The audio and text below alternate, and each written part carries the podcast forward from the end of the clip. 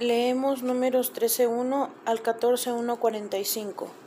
Un día el Señor le ordenó a Moisés, envía espías a la tierra de Canaán, la tierra que voy a dar a Israel, envía uno de cada tribu. Moisés hizo lo que el Señor le había ordenado y envió desde, desde el desierto de Param a las siguientes personas por cada tribu. Samua, hijo de Sacur, de la tribu de Rubén.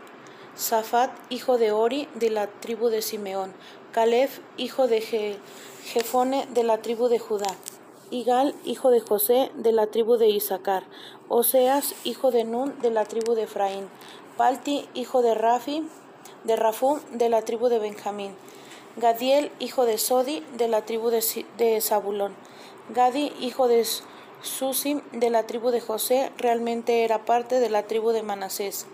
Amiel, hijo de Jamalí, de la tribu de, la tribu de Dan, Setur, hijo de Micael, de la tribu de Aser, Jabdi, hijo de Babsi, de la tribu de Neftalí.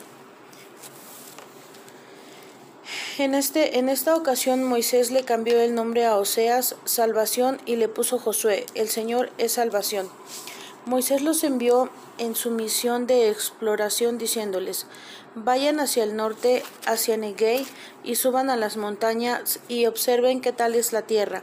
Fíjense además cómo es el pueblo que vive ahí, si son fuertes o si son débiles, si son pocos o muchos, si la tierra es fértil o no, y qué clase de ciudades son, si son un pueblo sin muros o si son ciudades fortificadas, si la tierra es rica o pobre, si hay árboles. No teman, cuando regresen traigan algunos, algunas muestras de los frutos que ven. Era la época en que comenzaba la vendimia. Ellos fueron y exploraron la tierra de Canaán desde el desierto de Sin hasta el Rehob y Hamat.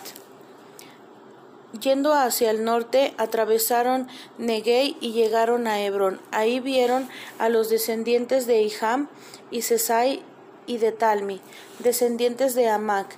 Hebrón era muy antigua, había sido fundada siete años antes de Zoan en Egipto. Luego llegaron a lo que se conoce ahora como Valle de Escol, donde donde cortaron un racimo de, de uvas tan grandes que fue necesario transportarla en un palo cargado por dos hombres. También llevaron algunas muestras de granadas e higos. Los israelitas llamaron al valle de Escol racimo por el racimo que ahí encontraron. Cuarenta días después regresaron de su expedición, informaron a Moisés y a Aarón y a todo el pueblo de Israel en el desierto de Param en Cades, y les mostraron el fruto de la tierra que habían traído consigo. Este fue su informe. Llegamos a la tierra que ustedes nos enviaron a explorar y encontramos que es una tierra excelente, de la que realmente fluye leche y miel. Hemos traído estos frutos como muestra, pero el pueblo que vive allá es poderoso, sus ciudades son fortificadas y son grandes y lo que es peor, hemos visto gigantes descendientes de Anak en aquellos lugares. Los amalecitas viven en el sur, mientras que en los montes hay eteos, jebuseos y amorreos. A lo largo de la costa del Mediterráneo y en el valle del Jordán están los cananeos. Sin embargo, Caleb animó al pueblo delante de Moisés. Subamos inmediatamente y tomemos posesión de la tierra, dijo, porque podemos conquistarla. No podemos luchar contra un pueblo tan poderoso, respondieron los otros espías, de modo que el informe de la mayoría de los exploradores fue negativo. La tierra está llena de guerreros, los pueblos que habitan son poderosos, y vimos gigantes descendientes de Anak. Eran tan grandes que parecía que parecíamos langostas delante de ellos. Entonces el pueblo comenzó a llorar en voz alta y se pasaron la noche llorando. Elevaron sus voces como un gran coro de quejas en contra de Moisés y Aarón. Preferiríamos haber muerto en Egipto, se quejaron, y aún aquí en el desierto, antes de entrar en ese país que tenemos entre nosotros. El Señor permitirá que el Señor, el Señor permitirá que no nos maten ahí, nuestras esposas e hijos serán esclavos. Regresemos a Egipto. La idea corrió por el campamento. Elijamos a un caudillo y regresemos a Egipto. Entonces Moisés y Aarón se postraron en la tierra delante del pueblo de Israel. Dos de los espías, Josué, Josué, hijo de Nun, y Caleb, hijo de Jefone, rasgaron su ropa y le dijeron al pueblo, tenemos un país maravilloso por delante y el Señor nos ama. Él hará que entremos sanos y salvos en la tierra y nos las entregará. Esa tierra muy fértil, una tierra de la, de la que verdaderamente fluye leche y miel. No se, no se rebelen contra el Señor y no teman al pueblo que habita en aquella tierra. Los venceremos fácilmente. El Señor está con nosotros y se ha apartado de ellos. No teman. Como respuesta, todo el pueblo se dispuso dispuso a apedrearlos, pero la gloria del Señor apareció ante ellos y el Señor le dijo a Moisés, ¿hasta cuándo despreciará, me despreciará este pueblo? que nunca me creerán aún después de todos los milagros que he hecho entre ellos? Los, los destruiré con una plaga, y a ti te haré una nación mucho más poderosa que ellos. Pero, ¿Qué pensarán los, egipcios cuando oigan acerca de esto? Le respondió Moisés al Señor. Ellos saben bien la demostración del poder que hiciste al rescatar a tu pueblo. Los ha contado a los habitantes de esta tierra, que saben bien que tú estás con Israel y que tú hablas con Israel cara a cara. Ellos ven la columna de nube y fuego que está sobre nosotros y saben que tú nos diriges y nos proteges día y noche. Si matas a este pueblo, las naciones que habrán oído de tu fama dirán, el Señor les ha dado muerte porque no tuvo suficiente poder para introducirlas en la tierra que juró que les daría. Oh Señor, muestra tu gran poder, misericordia y gran paciencia, perdonando nuestros pecados. Perdónanos aun cuando nos dijiste que nos dejarías en que no dejarías pecado sin castigo y que castigaría las faltas del Padre a los hijos hasta la tercera y cuarta generación. Perdona los pecados de este pueblo por tu amor magnífico, así como muchas veces los has perdonado desde que salimos de Egipto. Bien, los perdonaré de la manera que me has pedido, respondió el Señor, pero juro por mi propio nombre que, así como la tierra está llena de gloria, ninguno de los hombres que vieron mi gloria y los milagros que hice en Egipto y en el desierto, diez veces se negaron a confiar en mí y obedecerme, verán la tierra que les prometí a sus antepasados. Pero mi siervo Caleb es diferente me ha obedecido en todo. Lo haré entrar en la tierra donde ya ha estado, y sus descendientes poseerán una gran buena parte de ella. Pero ahora, pues que el pueblo de Israel teme a los amalecitas y a los cananeos que viven en los valles, mañana regresarán al desierto en dirección al Mar Rojo. Entonces el Señor le dijo a Moisés y a Aarón, ¿hasta cuándo mm, se quejarán de mí este pueblo perverso? Dile, el Señor promete concederles lo que les acaba de pedir. Morirán todos en el desierto. Ninguno que tenga más de veinte años y que se haya quejado contra mí entrará a la tierra prometida. Solo Caleb, hijo de Jefone, y José, y, y José, Josué, hijo de Nun, podrán entrar. Ustedes dijeron que sus hijos serían esclavos del pueblo en esta tierra. Pues no, al contrario, los haré vivir tranquilos en la tierra y heredarán lo que ustedes han despreciado. En cuanto a ustedes, sus cadáveres quedarán en el desierto hasta que hasta que no muera el último de ustedes en el desierto, sus hijos vagarán por él como nómadas durante cuarenta años. De esta manera, ustedes pagarán por su falta de fe por cuanto los, los espías estuvieron cuarenta días en la tierra, ustedes vagarán en el desierto durante cuarenta años, uno por cada día, llevando la carga de sus pecados. Les enseñaré cada día lo que significa rechazarme. Yo, el Señor, he hablado. Cada uno de ustedes que haya conspirado en mí, en mi contra, morirá en el desierto. Los diez espías que habían incitado a la rebelión contra el Señor y habían llenado de temor los corazones del pueblo fueron los primeros en morir delante del Señor. Josué y Caleb fueron los únicos que quedaron con vida. Y hubo llanto en el, en el campamento cuando Moisés les informó lo que el Señor había dicho. A la mañana siguiente los israelitas se levantaron muy temprano y comenzaron a avanzar hacia la tierra prometida. Comprendemos que hemos pecado, dijeron, pero ahora estamos dispuestos a entrar en la tierra que el Señor nos ha prometido. Es demasiado tarde, le respondió Moisés. Ahora están desobedeciendo las órdenes que las órdenes del Señor de regresar al desierto. No sigan con ese plan o serán derrotados por sus enemigos, porque el Señor no irá con ustedes. ¿No recuerdan? Allí, ahí están los amalecitas y los cananeos. Ustedes se han, se han apartado del Señor y ahora Él se apartará de ustedes. Pero ellos avanzaron hacia las montañas a pesar de que ni el cobre ni Moisés salieron con ellos del campamento. Entonces los amalecitas y los cananeos que vivían en las montañas cayeron sobre ellos y los atacaron y los persiguieron hasta que el pueblo de Jorna, donde los derrotaron totalmente. Salmos 31, 19 al 24. Cuán grande es tu bondad para los que a la vista de la gente declaran que los rescataste, porque guardas grandes bendiciones para, para quien confía y tu, y tu reverencia.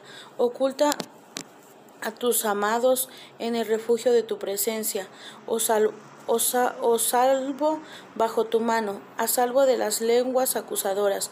Bendito el Señor, porque me ha demostrado que su infaltable amor me protege como cuando me hallaba en la ciudad a la que, a la que me iban a atacar. Hablé a la ligera cuando dije, el Señor me ha abandonado, pues tú escuchaste mi plegaria y me respondiste. Amén al Señor, amén al Señor, ustedes que son los fieles. El Señor protege a quienes le son leales, pero castiga durante, durante a cuantos lo rechazan altivos. Anímense y sean fuertes todos ustedes que confían en el Señor. Proverbios 11:15. El que sale como fiador de un extraño sufrirá. Es mejor negarse a dar fianza y así vivir tranquilo. Marcos 10:32 al 52. Iban subiendo hacia Jerusalén y Jesús marchaba a la cabeza.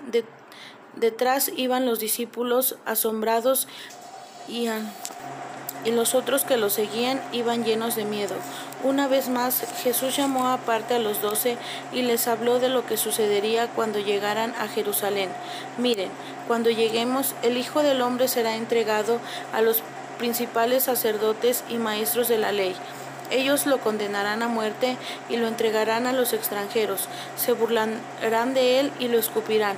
Lo maltratarán y lo a latigazos y lo matarán, pero el tercer día resucitará. Jacobo y Juan, hijos de Zebedeo, se le acercaron y le dijeron, Maestro, queremos pedirte un favor. ¿Qué quieren que haga por ustedes? les dijo Jesús. Queremos que en tu gloria nos permita sentarnos junto a ti, uno a la derecha y otro a la izquierda. No saben lo que están pidiendo. ¿Serán ustedes capaces de beber de la copa que tengo que beber y bautizarse con el bautizo con el que tengo que ser bautizado? Sí podemos, le dijeron. Jesús les respondió, pues beban de mi copa y se bautizarán con mi bautismo. Pero yo no puedo concederles lo que me piden. Ya está decidido quiénes serán los que se sienten a mi derecha y a mi izquierda. Cuando los demás discípulos oyeron lo que Jacobo y Juan le habían pedido, se enojaron con ellos. Por eso Jesús les llamó y les dijo, como saben, los que se consideran jefes de las naciones oprimen a su gente y los grandes abusan de su autoridad. Pero entre ustedes debe ser diferente. El que quiera ser superior debe servir a los demás y el que quiera estar por encima de los demás debe ser esclavo de los demás.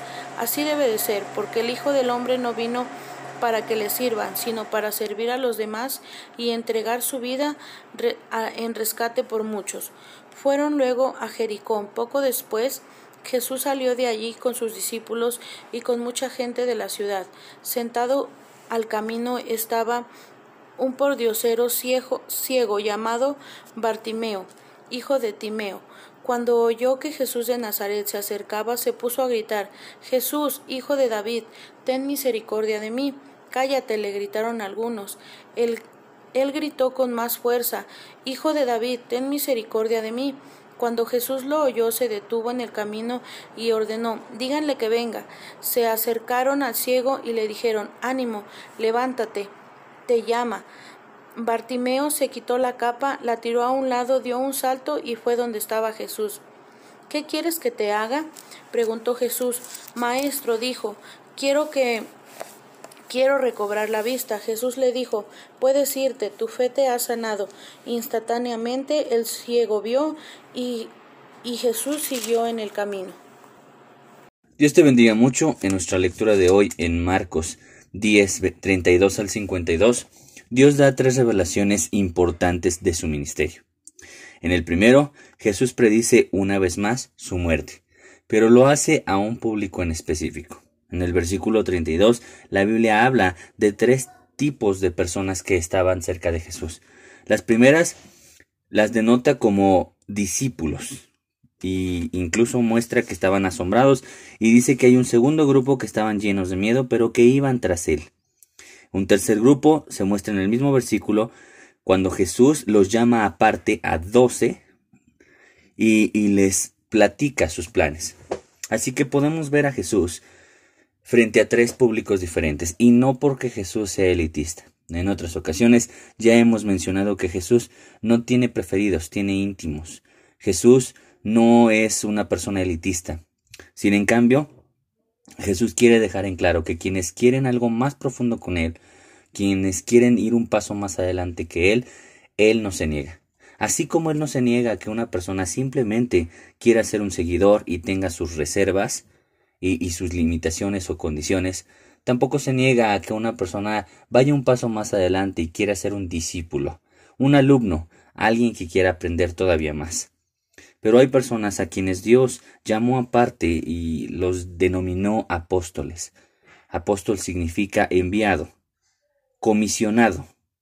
Precisamente el Señor denota que puede haber gente simpatizante de su evangelio, que asienten con la cabeza sus enseñanzas, que, eh, que están a gusto con ellas, pero hasta ahí. Son personas seguidoras. Las siguientes son aquellas que, que quieren aprender más y quieren ser sus discípulos, seguir sus pasos, aprender de Él. Pero los terceros tienen que ver con un compromiso mayor. No solamente quieren escucharlo y aprender de él, sino quieren que ser comisionados y quieren ponerse a la disposición de Jesús. Y es precisamente este tercer grupo a quienes Dios les revela sus planes.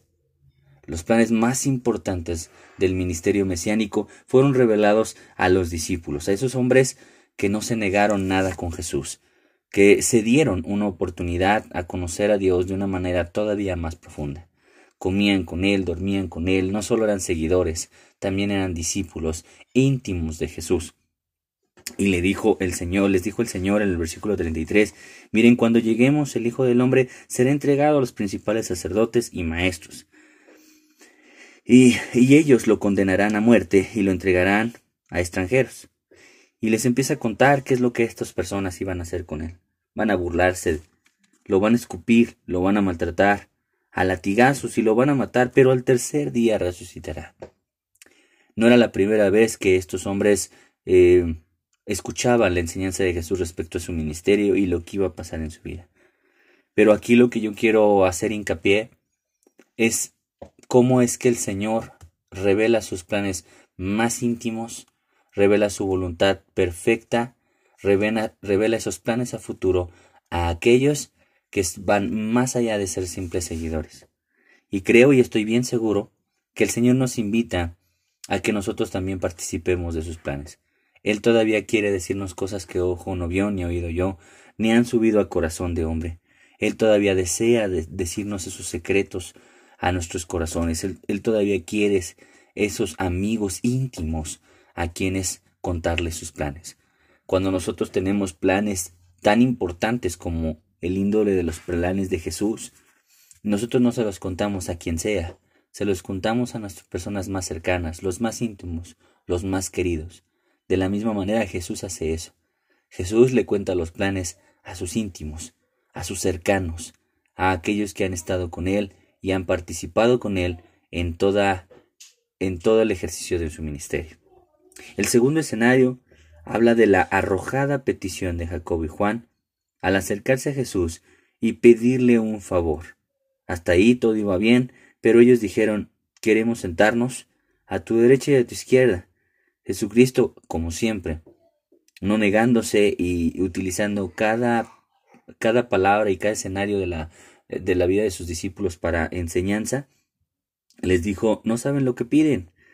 Eh, ¿Serán ustedes capaces de beber de la copa y bautizarse del bautismo con el que yo voy a ser bautizado? Y ellos osadamente, seguramente en ignorancia, en arrojo, diciendo lo que pensaban, pero no pensaban, pensando lo que decían, dijeron, sí, sí podemos. Entonces Jesús dijo, bueno, van a beber, beberán de la copa y serán bautizados con este bautismo, pero el que yo lo siente a mi derecha y a mi izquierda no puede ser mío, no puede ser mi decisión. Nuestro Señor Jesucristo siempre mostró una sumisión a su Padre. Él no vino a establecer su voluntad, Él no vino a hacer lo que Él quería. Él siempre sujetó toda su voluntad a la, del Padre. Y en esta ocasión Jesús lo indica de, la misma manera a sus discípulos. No puedo hacer lo que ustedes quieran, porque tampoco puedo hacer lo que yo quiera. Hacemos y haré lo que el Padre quiera. Y eso es lo que nosotros, los, los que nos acercamos a Cristo, debemos tener bien, bien seguro. Y, y bien claro nuestro corazón, bien consciente. La voluntad del Padre está por encima de mi voluntad. Y cuando yo busco a Dios, y lo busco con sinceridad, debo preguntarle y pedirle su voluntad y su deseo. No mi deseo, por más noble y bien intencionado que parezca. Estos hombres estaban pidiendo un lugar a la diestra y a la, a la derecha y a la izquierda de, de nuestro Dios. Es un acto noble porque ellos querían un lugar cerca de Jesús. Y si tú y yo lo vemos de esa manera, por supuesto que no hay nada malo en ello. Ellos querían asegurar un lado al lado de Jesús. Y en ello no hay pecado. El problema es que ellos no estaban buscando la voluntad del Padre, estaban buscando su propia voluntad. Sin embargo, Jesús los encausó diciendo, no es el mío dárselos, es del Padre. Él es el que otorga estos lugares.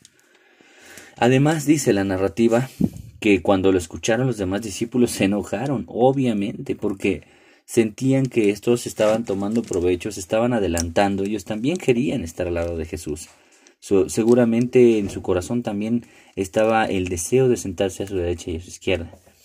Y empezaron a discutir, pero Jesucristo se adelantó y los llamó y, les dio una enseñanza. Como siempre, Jesucristo tornando toda discusión, todo ataque, toda situación a un salón de clases, donde Él revela y enseña eh, em, una voluntad mayor, una revelación mayor. Eh, siempre Dios utiliza todo lo que neciamos, nuestras consecuencias, los, los ataques que Dios permite a nuestras vidas eh, como escenario de salón de clase.